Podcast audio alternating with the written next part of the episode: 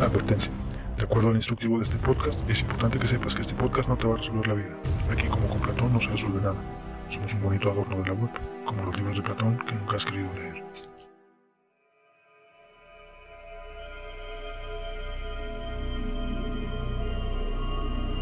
Hablar de lo paranormal implica una paradoja. Hay que informarse de algo que no se puede explicar. El intento de ser rigurosos con lo inexplicable en un mundo que puede separar partículas subatómicas podría parecer sencillo. Sin embargo, no existe tal cosa. Los más renombrados expertos del tema suelen ser grandes aficionados, científicos que eventualmente se marginan del mainstream del conocimiento. Y más increíblemente, podcasts centrados en analizar lo que se les ponga enfrente. Sean ustedes bienvenidos a las esferas aparte.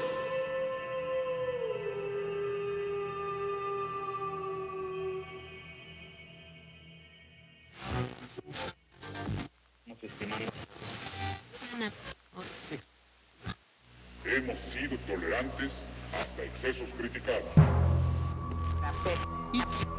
I want to be very clear. que la emergencia epi- epidemiológica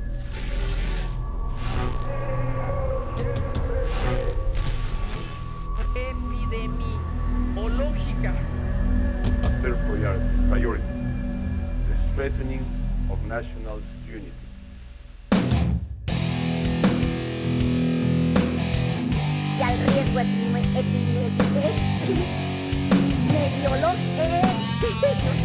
The role of the government. Epidemiológico. The state must be great promoters and relator of the efficient operation of the market. Que se destruyan estos míticos documentos. ¿Qué es? ¡Cállense! ¡Cállense! ¡Cállense! ¡Cállense! Where the investment in infrastructure, haya sido como haya infrastructure, Me canso ganso, me canso ganso, me canso ganso.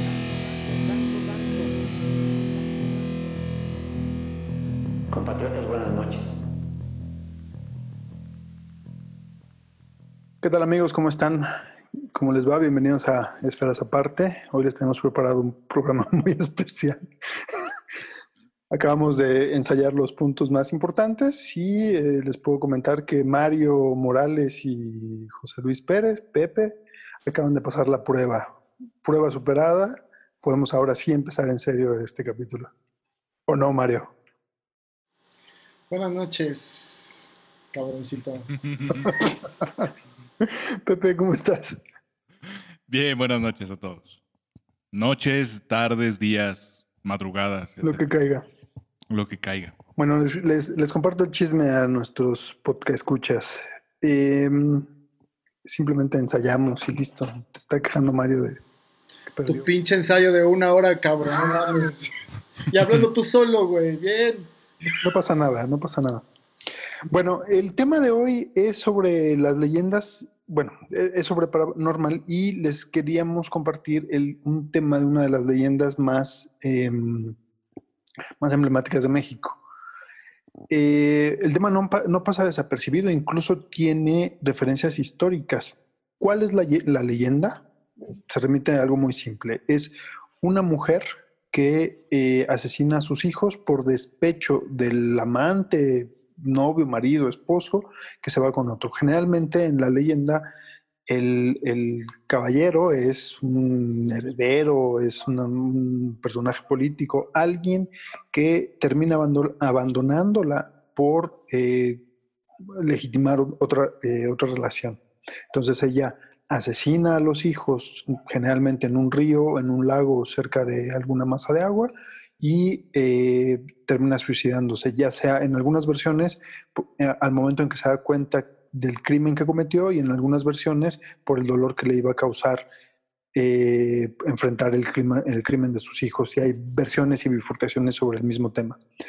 Eh, muchas de las historias van en torno a los encuentros eh, donde ella grita, hay mis hijos, y generalmente deambula en las calles vestida de blanco, una cabellera larga. Yo he escuchado versiones que hablan de una cabellera larga rubia, las versiones más genéricas, cabellera negra. Eh, Mario nos va a contar un poco sobre eso también, que él ha tenido una experiencia un poco más cercana. Y en el caso eh, que estuve revisando eh, para, para, este episodio, la situación no se queda solamente en la versión del virreinato a la fecha. Hay antecedentes, les comentaba al principio, con La visión de los vencidos, el libro de, de, Miguel León Portilla, en donde se hace referencia a que en la Tenochtitlán que estaba a punto de conocer a Cortés y a la llegada de, este desembarco de los españoles, hay presagios, y lo mencionábamos hace rato en el ensayo, eh, que el sexto eh, presagio corresponde a la llamada de, eh, al llanto de esta mujer en las calles de, calles de Tenochtitlán. Concretamente, las equivalencias de la llorona en otras civilizaciones de Mesoamérica es, eh, es innegable. Tienes la Ashtabay en, para los mayas, tienes la... Mm, en el caso de los mexicas no era llorona, se llamaba, lo más, digamos, lo más común era llamarle Sihuacoatl, y tienes equivalencias para los purépechas y para el resto de las, de las civilizaciones en Mesoamérica. Oye, perdón, una, pregunta. ¿Qué significaría Sihuacoatl? Sihuacoatl, aquí lo tengo anotado. Dame un segundo. Mientras Mario nos va contando. Digo, Sihuatl es este mujer, ¿no? Que tengo en mis citas. Dame un minuto. ¿Cuatl es serpiente? digo, para como contextualizar, como contextualizar. Eh, a ver. En la introducción de la visión de los vecinos, cuando se hablan de los presagios, de la serie de eventos, deben ser 10, si no me equivoco, ahorita aquí lo reviso, aquí tengo el libro. Eh, los presagios que eh, indicaban o que podrían relacionarse con el regreso de Quetzalcoatl. Uno de ellos, el sexto, específicamente el sexto, es sobre una, una mujer. Eh, Miguel León Portilla le dice sexto presagio funesto, ¿no? muchas veces se oía, una mujer lloraba, iba gritando por la noche, andaba dando grandes gritos. Hijitos míos, pues ya tenemos que irnos lejos. Y a veces decía, hijitos míos, ¿a dónde os llevaré? en esta misma parte del libro, en la introducción, hay un testimonio de Muñoz Camargo de, en la historia de Tlaxcala, escrita en castellano por su autor, que habla justo de prodigio. Él no le llama prodigio, sino, eh, no le llama presagio funesto, sino prodigio. Y también es el sexto. Dice, el sexto prodigio y señal fue que muchas veces y muchas noches se oyó una voz de mujer que a grandes voces lloraba y decía, anegándose con mucho llanto y grandes sollozos y suspiros, Oh hijos míos, del todo nos vamos ya a perder. Y otras veces decía, Oh hijos míos, ¿a dónde os podré llevar y esconder? Que en perspectiva, bueno, en comparación con, la introducción que nos daba Alejandro desde el ensayo de su hora y media y su disertación antes de grabar este, esta cápsula, eh, podemos encontrar una gran diferencia con eh, cómo caracterizas a, la llorona. Perdón, una nota al pie de, una nota al pie de página, una nota al pie de página que decía justo en, la introducción que se hace referencia a Sihuacoatl, ¿no? Y es la, es, es, los antecedentes de la llorona, ¿no? A ver, Ojo, Sihuacuatl, eh, eh, lo que preguntabas, Pepe, eh, mujer es Tonantzin, tal cual. Pero Tonantzin es, em, porque hay varias, varias cosas con las que me encontré. En el caso, vamos a, lo que es Quetzalcoatl, Tonantzin, eh, hay varios términos que en la, en la cultura mesoamericana, eh, para los mexicas, significaban la excelencia, ser excelso y destacado en esa disciplina. Ujú. Como el guerrero jaguar era excelso en, eh, tanto en batalla como en ciertas artes específicas de su, de su clase que había estudiado sobre eh, desde la niñez. Entonces, cuando lo pones en perspectiva, puedes encontrar a mm, la Tonantzin como el ejemplo de mujer de la edificación de la disciplina de ser mujer, que representaba desde ser guerrera, de ser madre, eh, to- es toda una representación de disciplina. Y Sihuacoatl es, eh, Coatl es este, lo de eh, serpiente, y Sihuat, Ujú. que también puede ser, la, la- digamos, la- el género femenino, sería la dios, en La español, mujer serpiente, ¿no? serpiente. El caso Ah. aquí que les comentaba eh, antes es que para la cultura mesoamericana no existen las equivalencias de los dioses. Lo- los dioses se imponen como una traducción para entender de lo que estamos hablando. Ejemplo, eh, Minerva, Afrodita, Zeus o eh, Jesucristo y los santos para los españoles que llegan en el siglo XVI, llegan y dicen, bueno, estos señores, también, estos señores también en eh, Mesoamérica adoran otro tipo de dioses, pero son dioses, cuando en realidad la concepción aquí son energías. Ahorita les vuelvo a comentar lo de las energías, me regreso a Son, lo son de- como, como, como principios este, cosmogónicos, ¿no? Algo así. Como, como fuerzas que ordenan.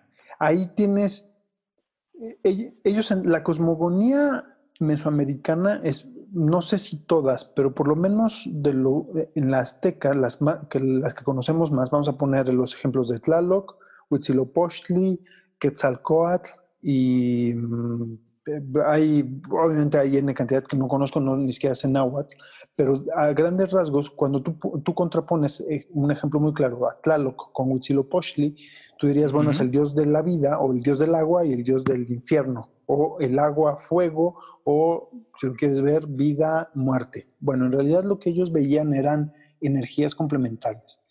Eh. Tlaloc no es el dios de la lluvia como, como se, eh, se propagó durante X cantidad de tiempo, hasta hace pocos años. Los, muchos antropólogos y muchos arqueólogos ya lo habían encontrado, pero no está tan divulgado. Hasta apenas hace unos 15 años que se le empieza a dar la palabra y se le empieza a dar auge a esta, eh, digamos, era un, secreto a voces dentro incluso de la, de, de la eh, eh, del- de las comunidades nahuas que hoy día viven. No son dioses, son energías. Tlaloc representa la vida, representa, es el dador de vida. ¿Con qué? A través del agua, la tierra, las plantas, el nacimiento de, eh, el nacimiento de un niño, representa la vida y lo representa Tlaloc. Del otro lado, para que Tlaloc pueda existir, también tiene que existir Huitzilopochtli, la muerte. Eh, para lo que se dice en el dicho europeo, ¿no? Para que nazca el bosque, tiene que, eh, tienes que quemar el bosque para que nazca un nuevo bosque. En el mismo sentido lo toman los, los aztecas, los mexicas, diciendo, bueno, Huitzilopochtli es la energía de la muerte. La vida no puede existir sin la muerte y la muerte necesita la vida para seguir coexistiendo. No solamente es el infierno, no es la muerte, no es la guerra solamente, es la energía que corresponde al complemento de la vida. Entonces, en realidad son el complemento uno del otro. Mm, Es como Quetzalcóatl mordiendo su cola, como la- el- la- complementar el ciclo. Y en este sentido, les comentaba hace rato, eh, puede representar, generalmente eh, podemos- podríamos entender que representa tres cosas. Una que es la energía femenina, que es una Tonantzin, Cihuacóatl, es decir, una mujer guerrera que está representada por una, ener- una energía que también está en la serpiente. Eh, la Quilastli, que es la, la- la energía de los partos y los gemelos, y la eh, eso te digo cuál es. Ah, la te- eh, Tenpecutli. La Tenpecutli era la energía que deambulaba, acechaba a algunos viajeros y, y penaba a razón de haber ahogado a sus hijos. En, en- Y- ¿Pero por qué los ahogó? eh, esa parte no está muy clara porque todo, eh, está muy, eh, es muy vaga. Como son energías y nunca se le tomó en serio, el único que recoge las historias es Fray Bernardino de Sahagún con la historia general de las cosas de la Nueva España.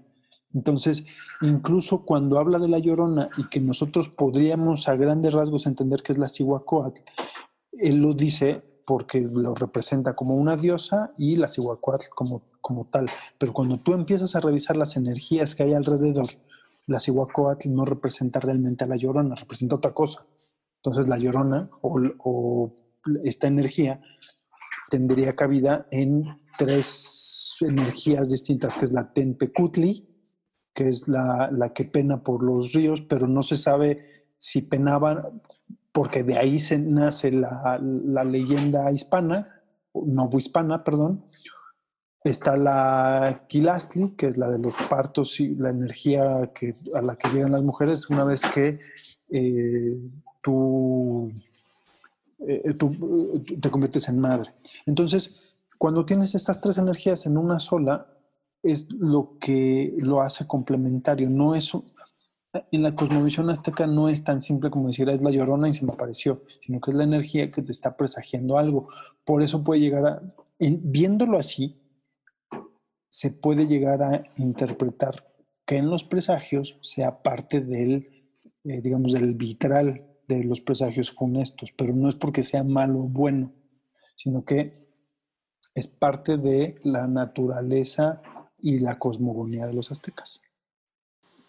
Bueno, ad además también hay que agregar que siempre buscamos, o sea, en tanto que se va generando conocimiento y se va desarrollando, la, la manera de explicar, bueno, no tener una manera de explicar las cosas, los fenómenos, les, ponemos les, ponemos alguna historia, ¿no?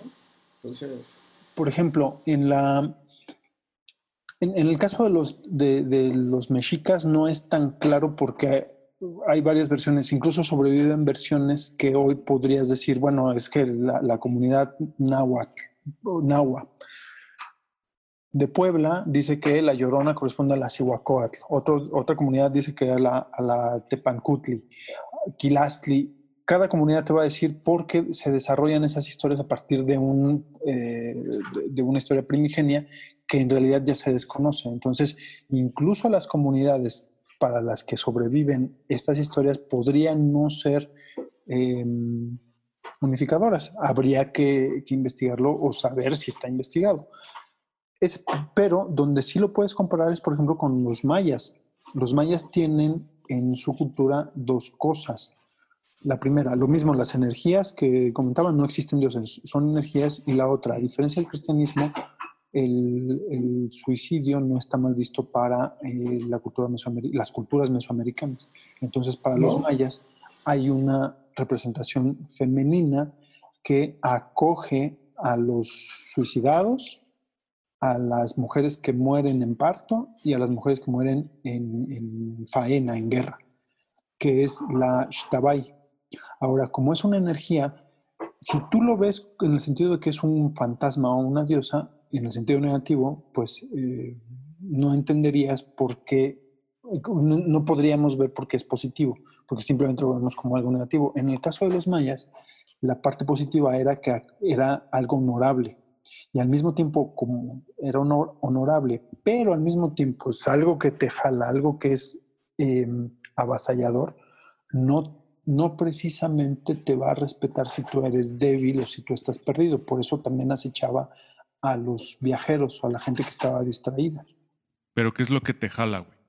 Te, te atacaba pudiera ser, en el caso del Ashtabai, pues, dice que o te, o te ataca o te desorienta o, o, te, o, lo que diríamos actualmente te espanta.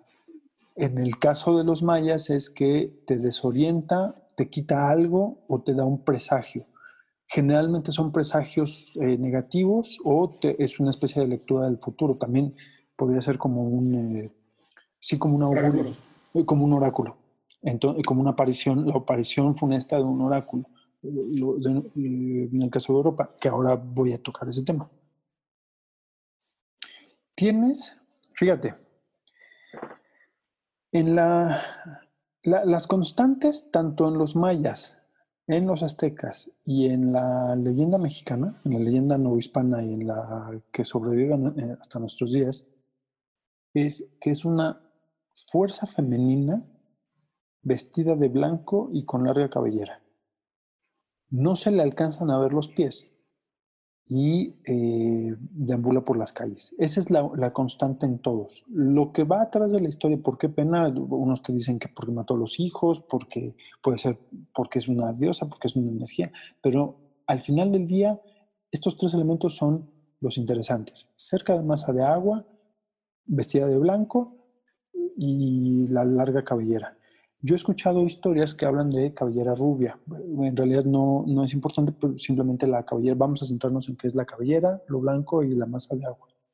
Cuando tú te vas, por ejemplo, a... Vamos, vámonos a lo más cercano, España. Eh, culturalmente lo más cercano con, de, de, nosotros eh, con Europa es España. En España, antes de la llegada de incluso de las noticias, incluso antes de, consolidar la conquista del virreinato de la Nueva España, se empieza a generar un mito alrededor de 1550, la caída de Tenochtitlán en 1521 y este mito se genera en 1550, que se llaman las, la Dama de Blanco. Es una, una narrativa folclórica que abarca desde Inglaterra, España, me imagino una parte de Francia, pero la Dama de Blanco, de Blanco es literal, lo cito, es un espíritu femenino que viste completamente de blanco y que según la tradición oral se le ve vagar en áreas rurales, generalmente asociado, asociada con alguna leyenda. Entonces, aquí ya tenemos una equivalencia, no sabemos si se queja o no, pero eh, está relacionado con una tragedia, igual que La Llorona. Si te vas un poco más atrás, vámonos, porque podríamos decir, bueno, en México hay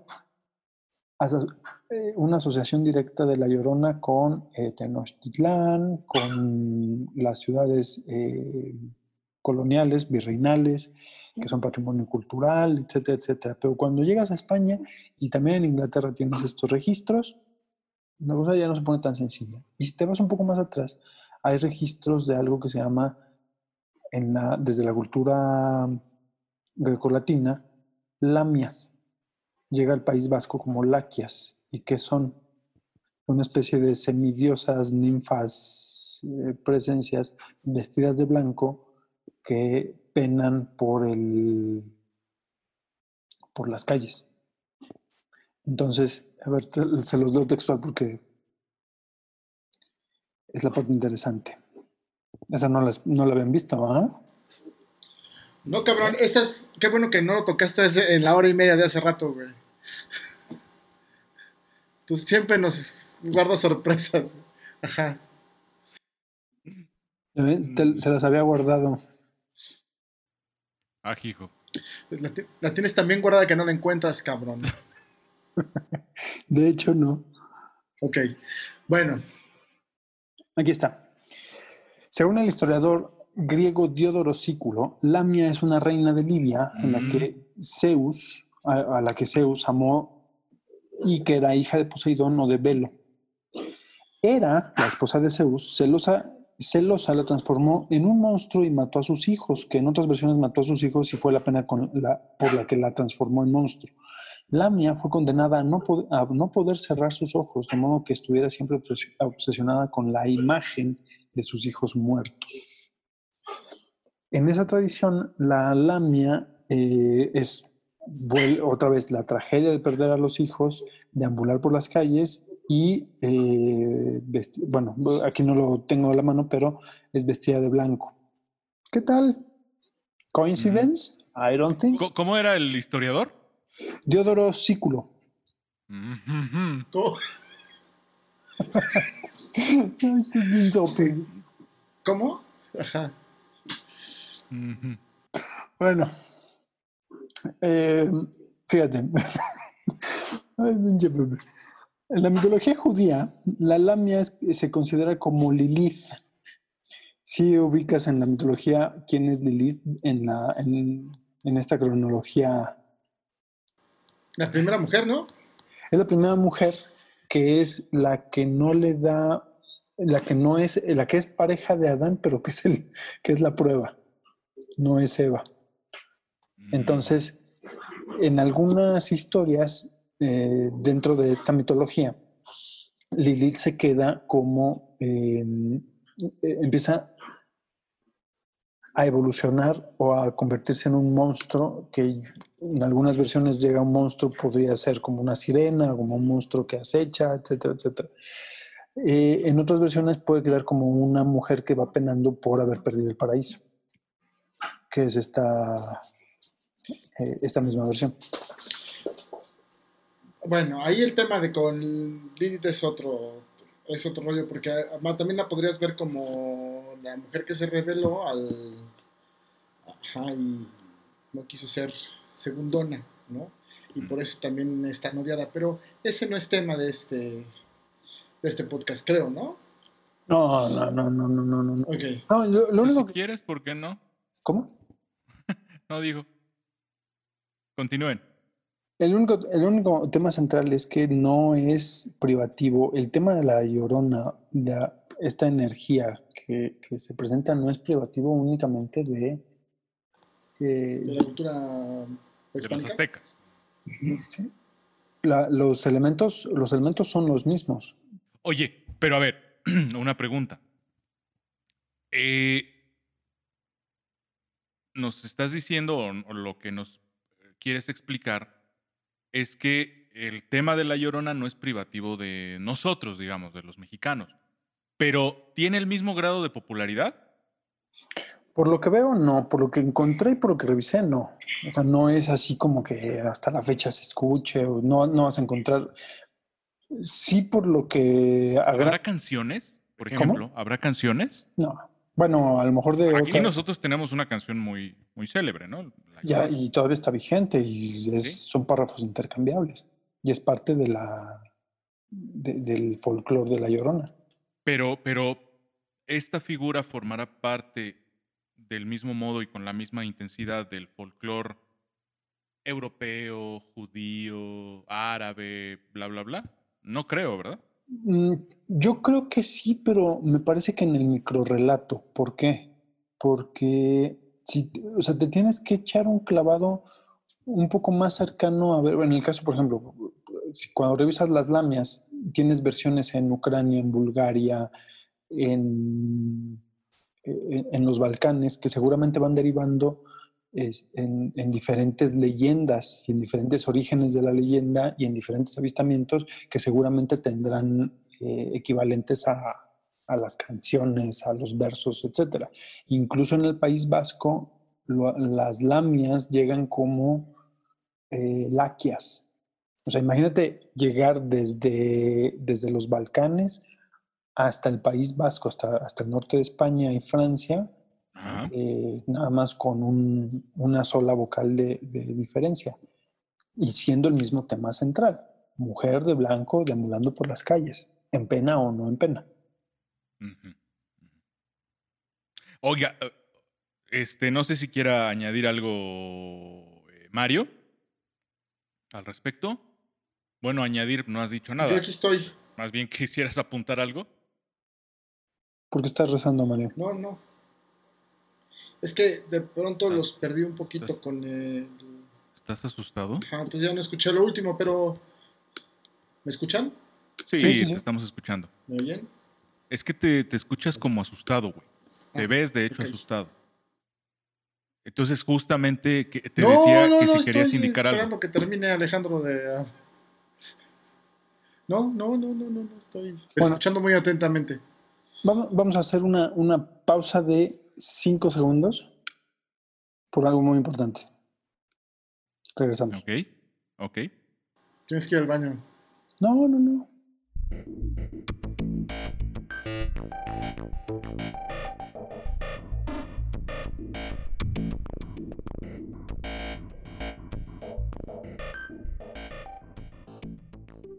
¿Qué tal amigos? Em, ya regresamos. En realidad no fuimos a ningún lado, pero queremos hacer este pequeño, pequeña brecha de suspenso.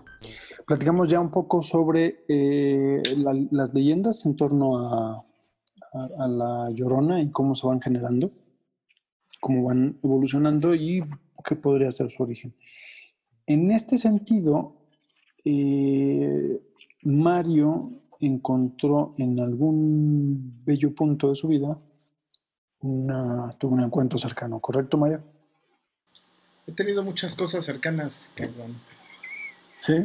Pero bueno, no, no, no. El Se tema, el tema, a ver, el, el te- el tema con estas, con- el tema con las cosas que no podemos, que no hay forma de explicarlas, que son cosas que pasan, pues hay que encontrar asideros culturales que nos permitan encontrar una explicación, ¿no? Puede ser eh, culturales o académicos, ¿no? Puede ser, lo mismo podemos hablar de la Llorona o de los. Ay, ¿cómo se llaman los nahuales? Hay leyendas de nahuales que son una chulada de cosas, ¿no? Este. eh, ¿Sabías? La, la otra vez encontré, en el caso de los nahuales, es- en, los, en Estados Unidos, ¿sabes cómo les llaman? ¿O cómo, cómo quedan? Skinwalkers. ok. No sabía. Son, haz de cuenta que el, el nahual, ¿cómo es la historia del nahual en México, en Mesoamérica? Es que es un brujo que ah, en cierto nivel se puede convertir. Ajá. En algún animal. El ¿no? skinwalker Ajá. es parecido, pero no es, eh, o sea, es, le- la historia es un poco más elaborada porque les piden supuestamente un El sacrificio. Skywalker es el que se puede convertir de, de- de campesino a Jedi. Ah, no, ese es Skywalker, ¿verdad? Seas mamón. Puede ser, puede ser. De hecho, pues, a lo mejor existe, existe el término por, por el... Discúlpame, es la hora, güey. Continúa, discúlpame. Otros 20 minutos. Al final es tu intervención. Bueno, entonces el skinwalker hace un sacrificio, generalmente es algo así como que matar al hermano, matar al papá, matar al tío, al abuelo, una cosa así, para Ese es Skywalker, cabrón. Sí, a Darth Vader para llegar al, al- al- a ese poder. Pero hay una, hay variaciones, pero son equivalencias. Sí, pues hemos visto que además hay en otras en otras culturas, ¿no? Las referencias a, a- a- a la llorona. Entonces, pues eso, referencias, asideros culturales eh, o asideros académicos, ¿no? Hay quienes. o sea, yo soy un convencido que el tema de la brujería tiene que ver con el manejo de la energía, ¿no? Y es física, física pura, ¿no? Pero bueno, esa es otra. eh, esa es otra observación. Otro. No, yo quería contarles el tema de la. ¿Cómo? De lo, a- ahorita, contándonos lo que tú viste, ¿cómo te lo explicarías? O sea, no es algo que tú digas, bueno, fue una sirena, fue un perro, fue un gato que, que estaba... No, no, no, porque además no lo vi, solamente, solamente lo escuché. Porque además es. El, el contexto es. eh, los primeros meses de mi vida viviendo solo, independiente, que me salí de, de casa de mi mamá. Ya no estaba tan chiquito, ¿no? Tenía yo ya 26 años. 42. Tenía yo- no, no, tenía 26, güey, espérame, ya no estaba tan chiquito. Sí, tenía yo 42 cuando me salí de casa de mi mamá. Todavía no los cumplo, güey. Este, el, tenía 26, me fui a vivir a una zona de barrancos allá arriba de Miscuac, ¿no? Eh, en la zona de Molino de Rosas se llama, ¿no? Y ustedes, ustedes llegaron a ir a esa casa, es Ujú. directo al, al, al, al, precipi- al precipicio, güey, a una de las a una de las barrancas, ¿no? Sí. Entonces, en las barrancas de Molino de Rosas, además en un contexto en el que vive solo, en un cuchitril, cabrón, porque mi departamento era un, un cuchitril, eh, con donde vivía con una señora loca, pero además estas señoras, estas señoras que cuando fui, una viejita, ¿eh? Digo, ay, híjole, una viejita Eso que... es eh, de Miscuac. Exacto, güey. Era, pero además, imagínate, lo digo, voy a tratar de dibujar el tema, ¿no? Es justo al final de la calle, a la orilla de la barranca, eh, la última casa, tú era muy curioso. Esa barranca era originalmente un río. Al fondo, pues está el río Miscuac. Justo el del río Miscuac. Ajá. Justo el del río Miscuac. Rest my case. Ya sé.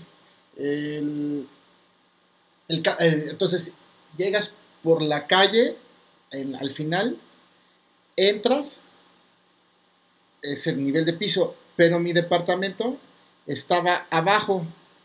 Tú bajaba un nivel, entraba y bajaba un nivel. Pero me asomaba por la ventana y todavía al piso había un nivel más. Entonces estaba como en medio. Yo. Arriba, en el departamento de arriba, vivía esta señora. Era una viejita que tendría como unos. Pues yo creo que tenía más de unos 80 años y además una vida complicada. O sea, se veía señora viejita, viejita, viejita. Y cuando la fui a ver era una cosa linda, ¿no? Ay, sí, mijito, casi, casi te recibo con, ya sabes, ¿no? Con panqués para que te quedes y todo, ¿no? El caso es que me pasó que en una de esas noches, pues me despertó, me despertaron unos, pues unos quejidos. Tengo forma, o sea, ¿por qué me queda tan grabado? Porque eran quejidos de angustia, quejidos de angustia, ¿no? Pero no a la señora, porque como a las dos semanas escuché que ahora sí quejidos, que mi vecina de arriba, la viejita, traía unos dolores que no podía con ellos y de verdad se quejaba que yo la escuchaba, ¿no? Pero eso, despertarte a medianoche, o sea, a las 2, 3 de la mañana, solo eh, en, en una barranca, güey, con, escuchando esos sonidos, es, son cosas que no olvidas, ¿no? Oye, ¿y, cómo, ¿y se escuchaba cerca, se escuchaba lejos? No, o sea, no solamente era, una, era un lamento, solamente era un lamento. Porque algo que me llamó la atención de esta semana que, ya ves que YouTube tiene, a mí me encanta YouTube porque registra todo. Y el gran problema es que lo que pudiera ser verídico ya no lo crees porque puede estar, todo el mundo cree. Súper truqueado, ¿no?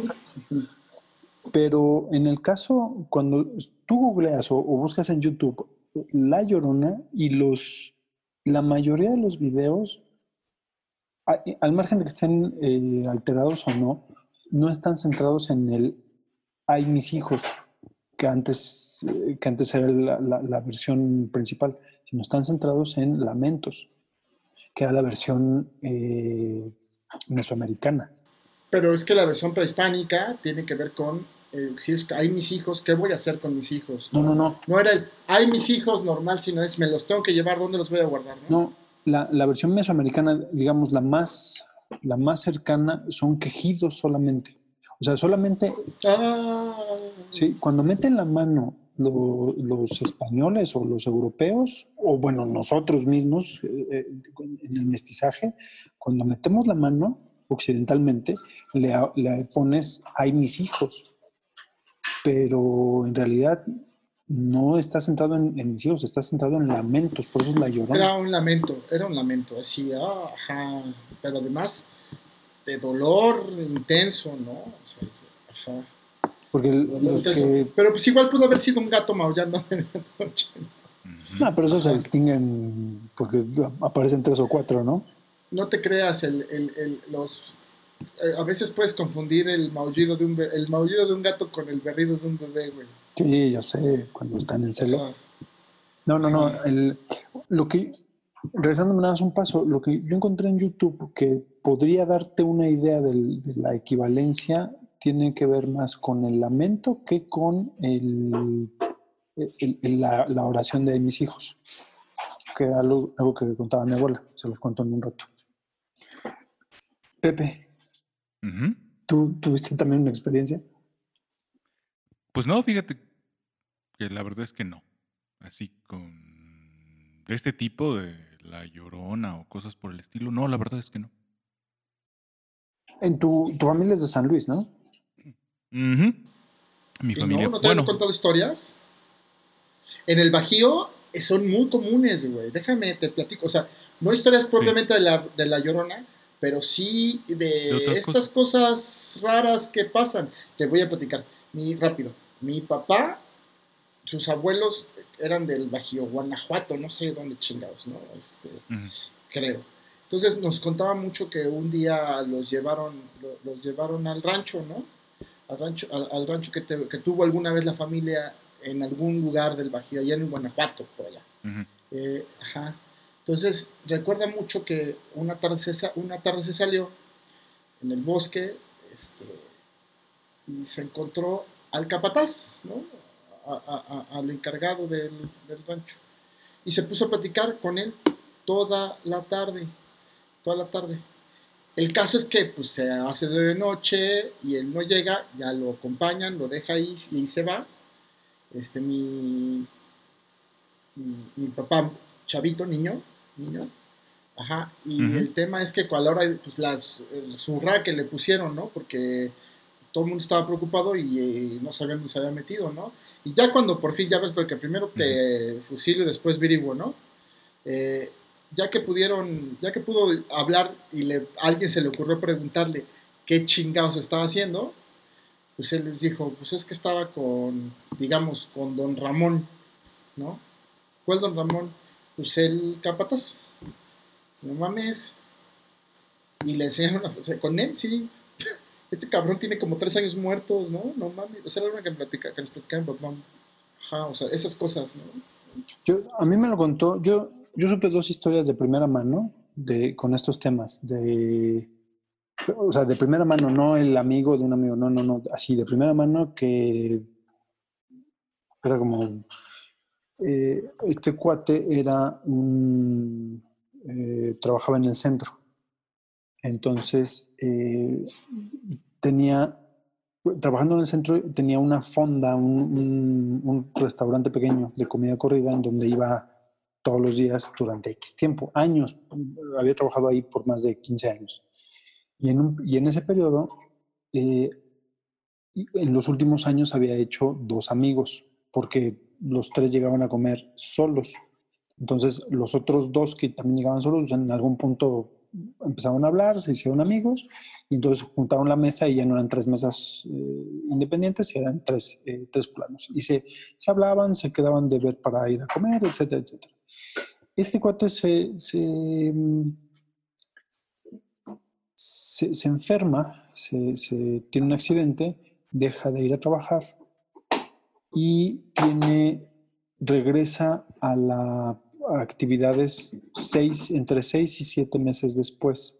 Y en una de las cosas que encuentra, ya estando en sus actividades de regreso, es a uno de estos eh, amigos, vamos a ponerle a Chonito y a Juanito. Entonces encuentra a Chonito. Chonito, ¿cómo estás? Lo saluda de, de, de mano, abrazo, ¿cómo has estado? ¿Cómo te ha ido? No, muy bien. ¿por qué ya no te he visto? No, es que tuve un accidente, bla, bla, bla, bla, bla. Oye, ¿no has visto al otro, no has visto a, Juanito? No, no lo he visto, pero cuando lo veas, salúdamelo. Este, y a ti, ¿cómo? E, este cuate le pregunta a Chonito, ¿a ti cómo te ha ido? Me sentí un poco mal. Estuve mal hace como tres meses. Pero ya estoy bien, ya todo, muy bien. Este, salúdame a tu familia, no os conozco, bla, bla, bla, bla, bla. Paso en, cuanto casual, pasan 15 días, mm, más o menos contando, y se encuentra al otro, digamos a Juanito. Y en el momento que se lo encuentra, empiezan a platicar y, oye, ¿cómo estás? ¿Qué crees? Ay, qué bueno que te veo. Quedé de verme con Chonito y otro se en el momento que le dijo Chonito, se pone pálido y no, sabe qué decirle y se le queda viendo, es cuando nota que se le queda viendo raro. Dice, ¿todo bien? ¿Cuándo lo viste? Hace 15 días. ¿y qué te dijo? Y le, empieza a contar todo esto. No vi que esto tal, tal, tal, hace tres meses, no sé. Y el otro, cada vez que le contaba, se ponía más pálido y más blanco. Pero ¿dónde lo viste? Aquí en la calle, a dos cuadras. lo, lo, saludaste, sí, lo tocaste, sí. porque está enfermo? ¿Qué? ¿Qué, más te dijo? No, pues te manda saludos, este, manda un saludo. Tiene coronavirus. Y el otro no, no, podía ni articular palabras hasta que el otro ya, ya espantado le dice, bueno, ¿qué, ¿qué pasó? O sea, ¿qué, qué, qué, ¿por qué tanto rollo? Bueno, es que eh, Juanito, perdón, Chonito, pues se murió hace tres meses, cabrón. Y de hecho, ahorita que te voy a ver, pues te iba a dar la noticia, pero me estás diciendo que hace 15 días lo viste. No, no puede ser, yo lo vi hace 15 días. Pues habrás visto a alguien más. No, vi a Chonito. Y eso fue de primera mano. Y este amigo me lo contaba, pues no, no, no era tan gracioso, porque era una persona cercana para él. ¿Tú, Pepe, no? Eh, eh, eh, ¿A ti no, tu, tu papá no te llegó a platicar cosas como esas? Sobre provincia. Sí. No, fíjate que no. ¿No? De hecho, no recuerdo yo así alguna historia de ese tipo. No, la verdad es que no. Mm, pero más bien, la única experiencia que yo rara que yo podría tener, pues no, fue un sueño nada más. Más bien, lo que recuerdo cuando estábamos preparando el, temario el- del programa, lo que recuerdo que alguna vez ocurrió, eh, iba yo, ¿qué será? Creo que en la secundaria. Entonces tendría yo pues, unos 14, 15 años. Y recordarán ustedes que pasaban aquel programa famoso de La Mano Peluda. Sí, claro. Y lo pasaban, no me acuerdo bien a qué hora empezaba, pero creo que empezaba como a las 10, 11 de la noche. Entonces a mí en esa época me gustaba mucho escuchar radio. Tenía, tenía mi Walkman, pero también tenía una grabadorcita donde, donde escuchaba el radio, ¿no? Entonces ya en la noche se suponía que yo tenía que estar durmiendo para irme al otro día a la escuela. Pero la verdad es que me ponía a escuchar un poco de radio. Y entonces generalmente, este, generalmente me ponía a escuchar un poco lo que fuera, lo que cayera, y muchas veces coincidió en, en que le atinaba yo a la, a la estación esta donde pasaba, no me acuerdo qué estación era, pero donde pasaban la mano peluda. Y la verdad es que yo era muy escéptico, ¿no? Yo, muchas veces escuché solo por curiosidad para ver qué. Y este. Y la verdad es que no, no. Insisto, según yo era muy escéptico de todas esas cosas. De hecho, creo que lo sigo siendo. Pero sí hubo un par de ocasiones en donde hacían una dinámica muy interesante porque hablaba una persona a la cabina. Bueno, de hecho, el programa consistía en llamadas del público. Llamaba el público a, a la cabina y compartía sus experiencias, ¿no? Con un, un señor que hacía las veces de, de locutor y de organizador del programa. Y entonces este, sí recuerdo un par de relatos que estuvieron tan buenos. Yo no sé si fueron este, eh, espontáneos, si fueron reales, si realmente las personas que hablaban ahí eran personas este, con su experiencia y todo, y no hechizos, digamos, no, no, no ficticios, sino actuados o sobreactuados, etc. Aunque muchos sí me parecían un poco sobreactuados.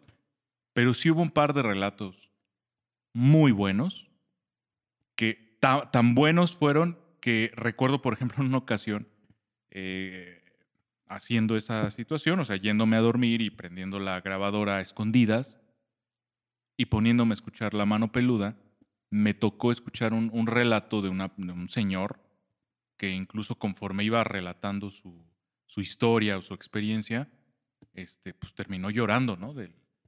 Un poco de la angustia y la desesperación. Y estaba tan buena la historia que yo creo que eran como las 12 de la noche, estaba lloviendo y a mí me daban ganas de ir al baño y ya no me pude levantar ya no me levanté. Así de, Nel, yo ya no voy al baño ahorita. La verdad es que no es por ser sacatón, pero, pero mejor mañana con más tiempo. No es por, Mañana con por más mala luz. onda. Mañana con más luz no me vaya yo a caer. Y, y ya no me pude levantar a ir al baño. Y tenía ganas de ir al baño. Pero dije, Nel, ahí muere. Entonces, pues sí, no. Así que yo tenga una historia que contar, pues no. Pero sí, eh, digamos que hubo cosas que me hicieron sugestionarme, la verdad, bastante bien y las recuerdo con mucho cariño. No fueron experiencias, pero sí fueron como, digamos, historias que me, que me hicieron, que me hicieron ponerme un poquito nervioso. Fíjate que en, bueno, ustedes saben, mi familia es de Veracruz, de Orizaba. ¿De dónde es Jesús? ¿De dónde es Jesús? Este, y mi abuela de Orizaba. En su momento, ella fue maestra rural en esta eh, en este programa que hizo José Vasconcelos en el 29 más o menos, que justo entre la guerra entre la guerra cristera que fue del 28 al 34 también estuvo este programa de eh, los maestros rurales que hacías capacitabas a gente muy joven y que era el caso de mi abuela y los mandabas a la, a la sierra a alfabetizar al por mayor fue muy exitoso y muchos de estos jóvenes capacitados se convirtieron en maestros eh, regulares con el paso de los años, que precisamente fue el, caso de mi abuela. Entonces ella contaba a sus, entre sus 17 y 19 años que andaba deambulando por la sierra, ella sola, bueno, con la mamá, eh, digamos, en el México postrevolucionario, de la Sierra de Songolica en Veracruz, una sierra muy, eh, hasta la fecha es muy, no es inhóspita, sino muy, muy inaccesible. Agrestre, ¿no? Agrestre. Eh, entonces, en esta, eh, en esta um, confrontación de realidades, lleva, le, le, pasan varias cosas, la guerra cristera y pequeños detalles que te los contaba con mucho, con, con mucha con mucha pasión. Hubo, había dos que te contaba que era el, un encuentro con la llorona y después cómo iba saliendo de em, al día.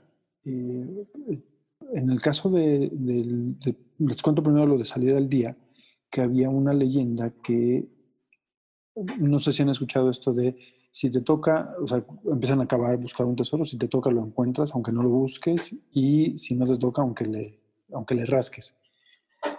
Eh, y en mi caso, en esa época, imagínate una época en donde no hay ni siquiera telégrafo, olvídate de cualquier tipo de comunicación, el telégrafo está muy interrumpido y además estás en medio de una guerra, los pagos se van, este, se van atrasando. Cuando llega al, se, van atrasando y llegan cada tres meses, cada cuatro meses.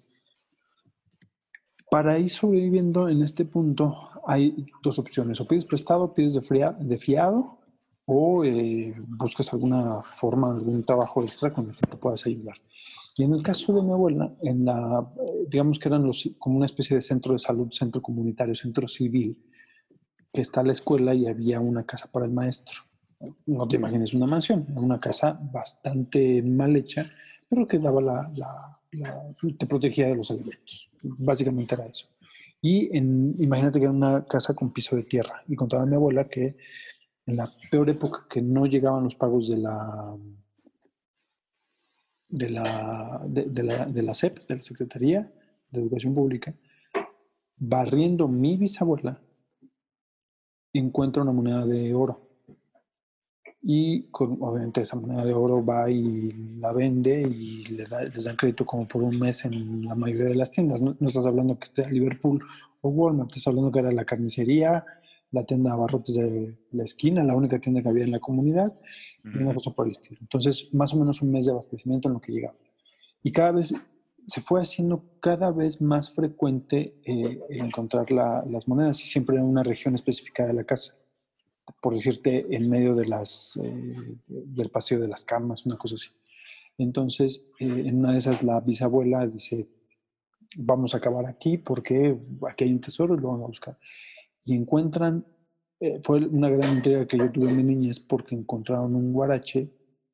Un guarache es una sandalia de cuero para los indígenas aquí en México, que se utilizaban muchísimo en esa época, y está este guarache con una carta y al momento en que la tocan se deshace. Y bueno, se deshace además porque lo hacen sin cuidado, porque mi bisabuela lo hizo con el paso acelerado de que quería ver, o sea, no quería ver un guarache, quería ver monedas de oro y dónde estaba. Y eh, en ese momento mi abuela se espanta y dice, no, no, no quiero saber de esto porque esto le pertenecía a alguien. esto no, no, no es legal, no lo quiero, y lo entierran y, ojo, no vuelven, no vuelven a encontrar una sola moneda. Entonces, eso lo contaba mi abuela como era como un evento de los más este, significativos, al margen de que le tocó, en, obviamente toda esta zona está llena de riachuelos y manantiales.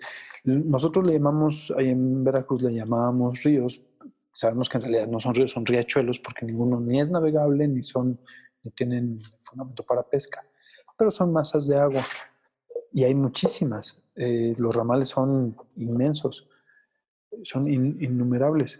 Cuando mi abuela habla de un encuentro, es que empiezan, eh, eh, el ambiente empezó a enrarecerse, refiriéndose a que empezaron a aullar, se callaron los insectos, empezaron a, mm, no sé cómo decirlo, como a gimotear los, las aves en los árboles, como si algo fuera, eh, como si fuera a temblar.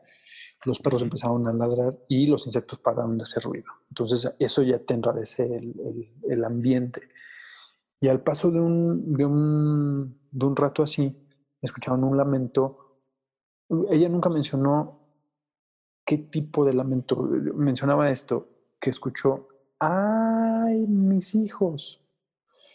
De una forma tan larga, dice, no, dice, no te puedes imaginar el miedo que me causó escucharlo, porque no teníamos absoluta, no había nada que te protegiera contra eso. Si los perros y los animales se habían alterado, ¿tú qué podías hacer respecto a eso? Y lo primero que hicieron, contaba, era que apagaron las velas y pues lo único que te quedaba era meterte las cobijas y al otro día preguntar en la comunidad si alguien más lo había escuchado y todos decían que lo habían escuchado y que había sido la llorona y las referencias eran, se centraban en algo más simple. Si lo escuchaba cerca, si la escuchaba cerca, es que estaba lejos, si la escuchabas lejos, es que estaba cerca. Y le preguntamos a mi abuela este, que, do- cómo lo había escuchado, y ella decía que lo había escuchado lejos, que en la referencia popular es que estaba muy cerca, que eso te ponía peor. Mario, Tú tenías otra pregunta antes, ¿no? Dijiste dos preguntas. ¿O ya no, bueno, una de ellas era si ustedes, por ¿Sí la habían ejemplo, ya que, visto? está- Ajá. ya que están hablando de La Llorona, si ustedes la han visto. Ajá. Ustedes, ustedes, ustedes Yo- no, personalmente. yo, mi experiencia ya te la platiqué. Sí, exacto. Y eso sí es ¿Pero la has visto? ¿no? No. No, pero además tengo la sana costumbre de cuando voy manejando, a mí me encanta manejar en carretera, ¿no? Pero siempre que voy en, en carretera y me toca la noche y veo a alguien caminando No te en la carretera, lo, no, lo primero que pregunto si vengo acompañado es, o sea, si traigo copiloto es, ¿ya viste? Sí. ¿Tiene pies? Sí. Ok. O sea, es- ¿Es la pregunta de seguridad? sí, claro. Si voy solo, pues ya lo veo yo, ¿no? Ya, ah, sí tiene pies. Dios. Pues, Es que en el, por ejemplo, en Orizaba contaban, había una historia de un velador que había seguido a una, que era supuestamente muy ingenuo y que un velador y que vio a una, una mujer que andaba caminando por las calles y la fue persiguiendo. No, no andaba gimoteando, ni llorando, ni quejándose, simplemente vio a una mujer, la empieza a seguir y la empieza a seguir, a seguir, a seguir, a seguir, y cuan- hasta que llega al río. Y en el momento que llega al río, eh, él no se da cuenta de, de- del matorral y las hierbas y todo el paso que- que cruzó. Y llega un punto en que ya se va acercando, por fin se va acercando a la, cosa esta, a la señora. Y en ese momento se da la vuelta y grita, ¡ay, mis hijos! Y en la historia que contaban ahí en Orizaba era que este velador cayó, o sea, no pudo salir de los matorrales y la maleza en donde estaba hasta que amaneció. O sea, estaba muerto el miedo ahí junto al río y cayó enfermo no sé cuántos días y después murió. Esa era la leyenda. sustote. ¿Cómo? Pinche sustote, pues cómo no. Sí, esa era la leyenda que te contaban y que era como, eh, como el común denominador, era como que no, yo conocí al velador, sobre todo era una historia de mayores, seguramente era más, este, eh, eh, más vieja la, la- la referencia, pero todo partía de ahí y mi abuela de Ujú. ahí te contaba lo de su experiencia. Bueno, ya recordé la otra pregunta que quería hacerles. La primera era si ustedes habían visto, ya que la discusión se fue inclinando hacia la llorona, si ustedes la habían visto. Ahora, mi segunda pregunta es, ¿qué les hace pensar que la llorona no los ha visto a ustedes?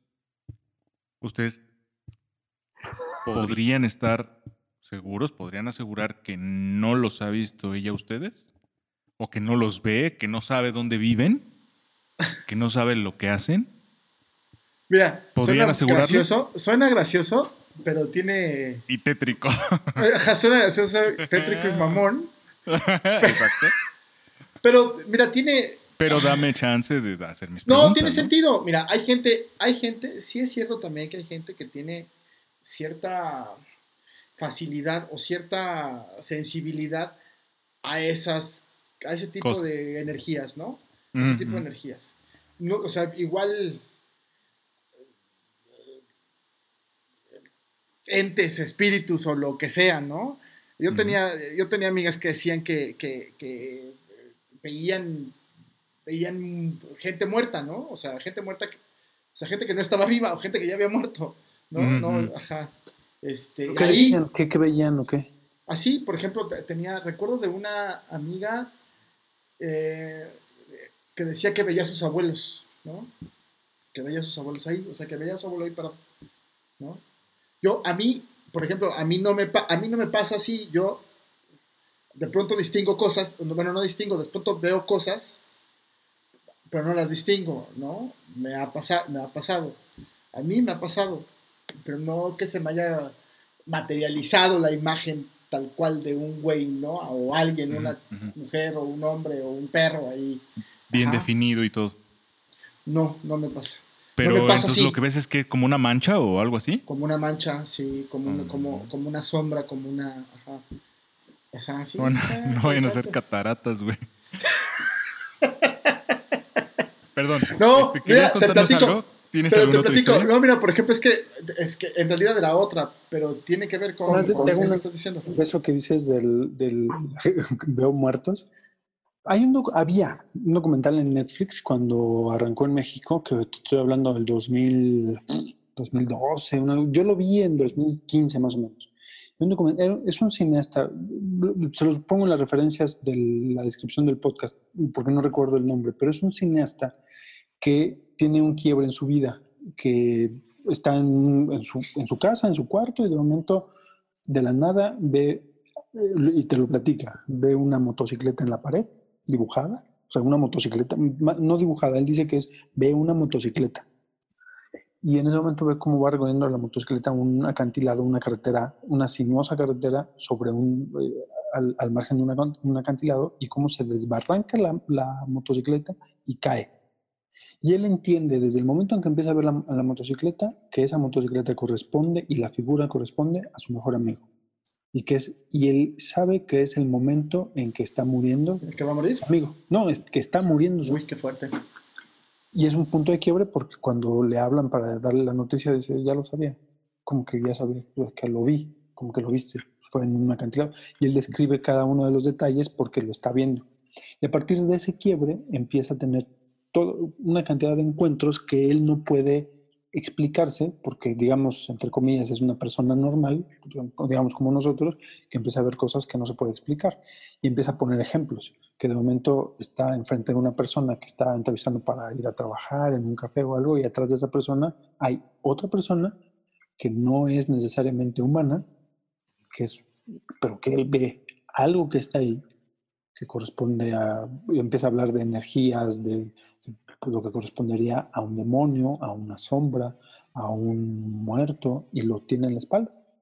Y está ahí con él y Ujú. sabe cómo es, y, y entonces él empieza a experimentar Oye, la parte cuando fui, cuando fui a, cuando fui a ver a la, a la, a- a a la bruja, a una, no, no, esa es otra historia, pero no, no, no. Cuando- años después, cuando decidí ir a ver a una bruja, porque así estaban pasando cosas medio raras y necesitaba que me arreglaran mi cuestión energética alrededor de mí, este, lo que me, eso me dijo la bruja, no me atendió ese día porque fui con una amiga que, a- la que le leyó las cartas, y a mí me dijo, yo, ¿tú qué, ¿por qué vienes cargando tantas cosas? Si te están, has ahí pegado a alguien, güey, pero vente la próxima semana y lo platicamos. ¿Cuándo fue, perdón? ¿cómo no? Hace como siete, ocho años, güey. Ah, ok. ok. Hace como siete, ocho años. Pues este, este habla de Este. eso. O sea, que empieza, empieza a ver, o sea, el quiebre de él, el gran impacto de él es que todo lo que había escuchado, estas leyendas, estas, eh, estos rumores de que traes a alguien pegado, que traes energías positivas, negativas, que los ángeles, que los demonios, que, que todo lo que escuchaba, lo veo y es, o sea, ni siquiera lo puedo describir. Y olvídate que lo pueda describir. ¿A quién se lo cuento? No, no me van a creer. Pero él mismo, durante el documental, va, eh, como él es, él es cineasta, documentalista y hace también anuncios comerciales, él va filmando su propio documental en donde va y filma al psiquiatra y le dice, señor psiquiatra, ¿usted se acuerda que ya me revisó? Sí, ¿puede sentarse y me da una- la entrevista? Sí.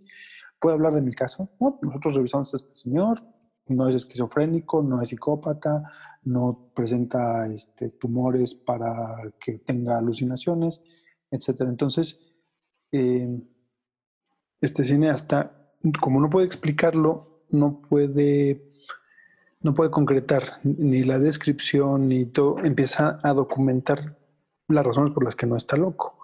Va con el psiquiatra, va con el psicólogo, va con el, eh, digamos, todo el historial médico, científico, con el que puede respaldar que es una persona normal que no había tenido problemas de alucinaciones, de conducta eh, legales, etcétera y muchas cosas de las que encuentra que eh, ahora en su día a día corresponden a un montón de relatos. Habla que algún día en la calle está cruzando la misma calle un, un ser blanco, gigantesco, que tiene alas, que no lo puede describir.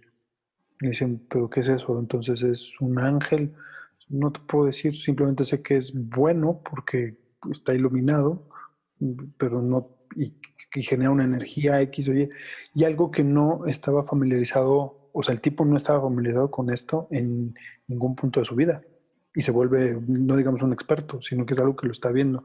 Y corresponde a lo que tú decías, gente que trae, eh, que le era muy difícil Sensibilidad, ¿no? Sensibilidad para ese tipo de... Para este, tengo que a mí me pasa, güey. En, en, en, en uno de mis trabajos, pues, en el primer trabajo que tuve cuando salí de la universidad, ya en los últimos años, eh, edificio nuevo, ustedes lo conocieron ahí en San Lázaro, este, tenía una, oficina para mí solito, era atención al público, con ventanilla pues, pero una, ofici- una oficina para mí solito. Yo recibía la correspondencia. Al lado de mí había un cubículo que te daba a dos puertas. Una puerta que, o sea, a tres puertas. La del pasillo eh, general, que era la entrada a la- mi oficina, a la oficina de al lado, que era igual que la mía, y a una, a una bodega, bueno, lo teníamos como bodega atrás, un, archi- un archivo, un archivo, pero ese era un cuadrito, y ahí además llegaba todos los empleados que checábamos a checar, ¿no? Entonces, eh, mi computadora el- estaba dándole la espalda, el monitor de frente a mí, dándole la espalda a la, a la puerta, porque nadie viera lo que estaba lloviendo. Entonces tenía yo problemas con la computadora, le llamo a sistemas, sistemas de la institución le llama a sistemas centrales y van ¿no? los dos compañeros a checar mi, mi, computadora. Entonces el compañero de sistemas de donde trabajaba estaba hasta el fondo, el de la oficina. Estábamos platicando, el otro cabrón estaba chingando, taca, taca, taca, taca, arreglándole, ¿no? Y yo caminando por el pasillo, ahí al lado de ellos, platicando con ellos. Y en eso, de reojo acaso a ver cómo alguien entra al cubo, estaban las dos, mi puerta abierta y la puerta que da al pasillo de entrada, este, abierta. Y clarito veo de reojo cómo alguien entra. Entonces estoy platicando y mientras voy platicando me voy acercando a la puerta. Volteo, veo y no hay nadie, cabrón. O sea, no hay nadie y voy y me asomo y las dos puertas, de la otra oficina al lado y la del archivero, la del archivo, este, cerradas, ¿no? Y me asomo, me salgo y me asomo al pasillo a ver si alguien corrió, salió corriendo y nada.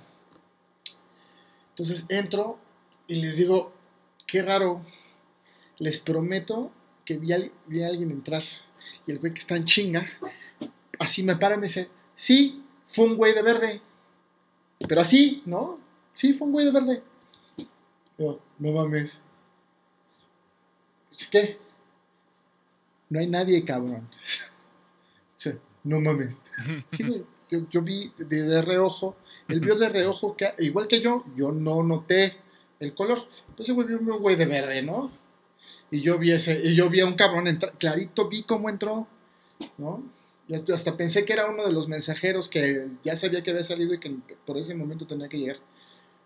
Y, obvia- y no venía de verde, ¿no? Entonces, ese tipo de sensibilidad, hay quienes se dedican a desarrollarla, ¿no? La verdad es que a mí nunca me ha interesado, a mí, a mí no me ha interesado, sí me llama mucho la atención, sí me pasa, sí me pasa, me pasan, me pasan cosas tan raras como eh, en el Panteón, güey, después de 10 años, bueno, sí, como 10 años después de que se murió mi papá, fui al Panteón, al mismo Panteón, al mismo, a la misma manzana donde están ese, donde, donde- donde lo enterraron, fuimos a, Manzana. al velorio de. sí, es, el mismo barrio, güey. Eh, fuimos al, al velorio de la esposa del hermano de un buen amigo. De un buen amigo. eh, y como ya sabía que ella ya, pues me preparé psicológicamente, pues para él yo no voy al panteón.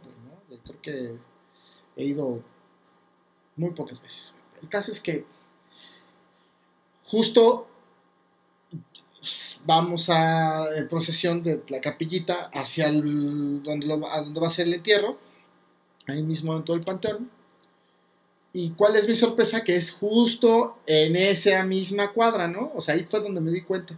Entonces, en un momento del servicio, antes de que, mientras del servicio fúnebre, este, pues yo ya les había dicho a mis amigos que me iba yo a dar una vuelta a ver si podía ver la tumba de mi papá. Y pues ya cuando me doy cuenta que es ahí, pues camino hacia donde recordaba que era, ¿no?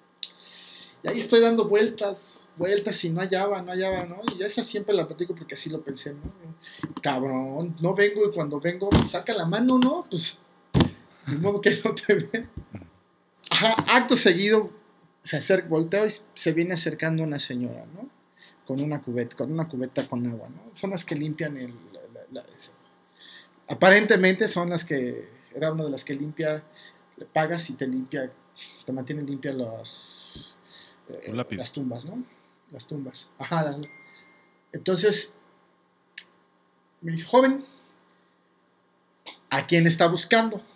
Yo, pues fíjese que estoy buscando la tumba de la familia, ¿no? Por ahí está enterrado mi abuelo. También en el segundo piso, ¿no? O sea, planta baja, primer piso, ¿no? Este. Ah, ¿y cómo se apellida? Pues así. "Mm, ¿Y está seguro que fue aquí? Yo, sí, este.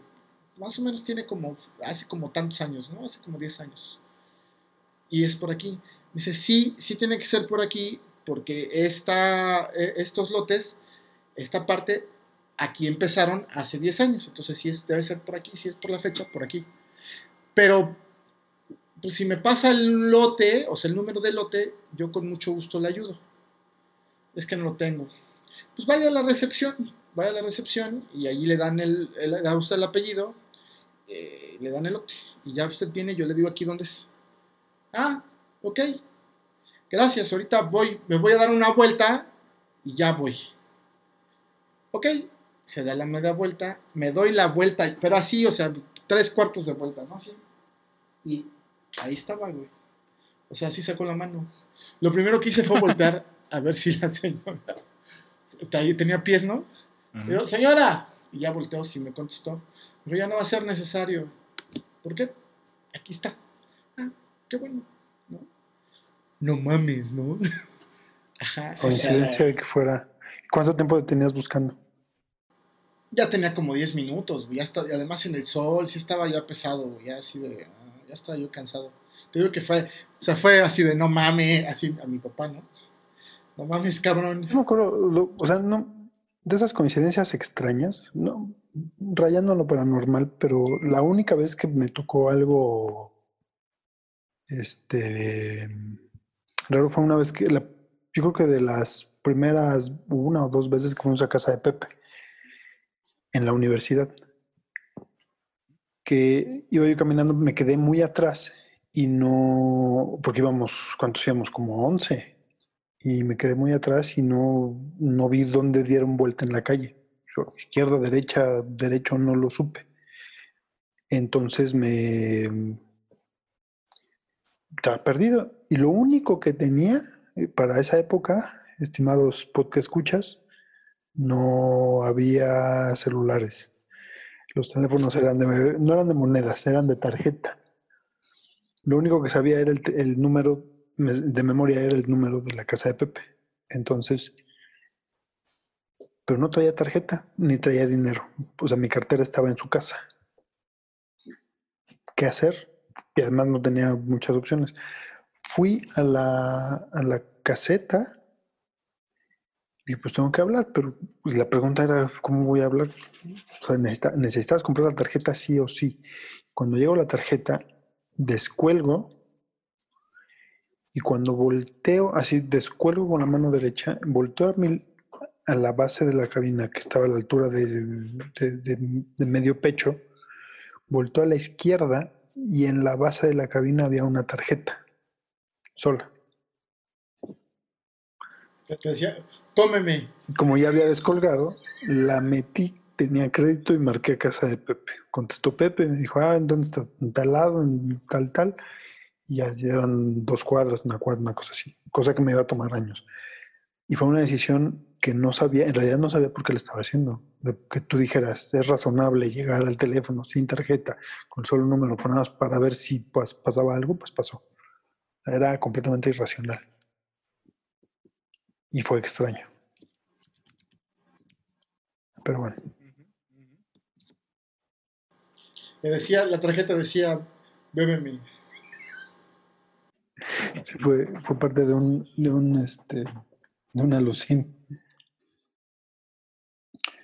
Bueno, entonces eh, finalmente aquí vamos a cerrar el tema. Eh, Mario, ¿algo que quieras agregar? Bueno, solamente para terminar, eh, pues finalmente el tema de la llorona se circunscribe a estos asideros que en su momento eh, las culturas, asideros culturales que, los pueblos buscan para explicarse ciertos fenómenos que están sucediendo o que están por suceder, o, que se piensa que están por suceder, ¿no? La historia de La Llorona finalmente es una recopilación de está dentro de la recopilación de una serie de datos que se conocen a posteriori, ¿no? Entonces, eso, eso es importante. Dos, eh, sigue pasando, siguen, seguimos, hoy día seguimos tratando de explicar, de buscar la explicación que, a cosas que no entendemos, que no conocemos, y les damos este tipo de, de, explicaciones. Yo no sé, no sé si lo que escuché fue lo que hemos hablado aquí o eh, alguna otra manifestación perfectamente explicable, ¿no? Yo solamente puedo dar testimonio de eso. Yo escuché eso en este contexto, ¿no? Eh, y como la última conclusión es, pues sí, también existe, eh, existe gente que es muy susceptible, muy sensible a estos, a estos fenómenos. Hay quienes se dedican, incluso una vez que se saben con esta facilidad de, sintonizarlos, eh, se dedican a, a cultivar, a cultivar esa, esa habilidad. Yo creo que tengo de pronto sensibilidad que no he cultivado que me gusta, que me, ha causado cosas pues interesantes, interesantes, raras, anécdotas, finalmente. Eh, pero bueno, existen, ¿no? Y pues habrá que escucharlas, ¿no? Seguramente tienen, seguramente hay muchos charlatanes y seguramente habrá quienes tienen historias muy interesantes, hay que, pues hay que escucharlas, ¿no? Eso es lo que podría comentarles. Muy bien. Eh, Pepe, ¿algo que quieras agregar? Fíjate qué, curioso, ¿no? Porque ahorita estaba pensando justamente en esa última parte que decía, que decía Mario. Este, para empezar, a mí me, me- me gustan las creepypastas. La verdad es que este, yo soy sensible a las creepypastas, ¿no? A mí me, me gustan bastante. Este, hay que cultivar las creepypastas, están, están muy chidas. Y justamente estaba pensando que estaría bueno preguntarle a, nuestros, a nuestras amigas y a nuestros amigos que nos escuchan este, cuáles son sus, sus historias paranormales, sus experiencias chocarreras, este, a ver si nos las quieren platicar. Y podríamos hacer un, un programa eligiendo las mejores y leyéndolas así en público, ¿no? Un podcast junto con nuestras amigas y nuestros amigos acerca de las creepypastas más perronas que, ¿Cuál es, que cuál es la que más enviar, ¿no? te, la de las que conoces, la que más te llama la atención? Ah, híjole, pues. Pues esas de, de hospitales abandonados, en donde se aparecen siluetas medio extrañas, esas están muy chidas. Luego, eh, pero, pero eh, más bien yo, yo diría que ahorita lo, lo, lo interesante, o una de las cosas, más bien, una de las cosas que mm, más me, me han parecido más chidas por originales y todo esto, son los famosos, eh, los famosos videos estos de canal, ¿qué es? ¿Canal 5? Que últimamente Ah, los que están pasando este, unos, ¿en- en unos comerciales. Sí, sí, sí. Ajá, unos Twitter, comerciales sí. muy, muy, muy, muy, muy, muy eh, psicodélicos, este, mal viajados, De los, no, de los perturbadores. No, de No. recientes, hace poquito. Luego te los paso. Vamos a recopilarlos. No los has visto, ¿verdad? De terror. Tan chidos. De Sí, terror. son unos, son unos, este, unos videos bastante, bastante interesantes. Eso sería Inquietantes, lo- ¿no? ¿Mandé? Inquietantes. Sí, están perturbadores. Hay, están- hay están- unos recuentos de, de YouTube que traen estos videos de. no, Pues no son creepy- creepypastas, pero son emisiones extrañas que, que aparentemente no tienen sentido y algunas son irrastreables. Exactamente. Algo así. Es algo Parte- así. Es, como un así. mito urbano, es como una leyenda urbana y una cosa extraña. Pero ver los videos están muy chidos. Están, están muy inquietantes. Entonces, bueno, este no es una creepypasta, como tú dices, pero, pero es una de las cosas que últimamente más me ha llamado la atención.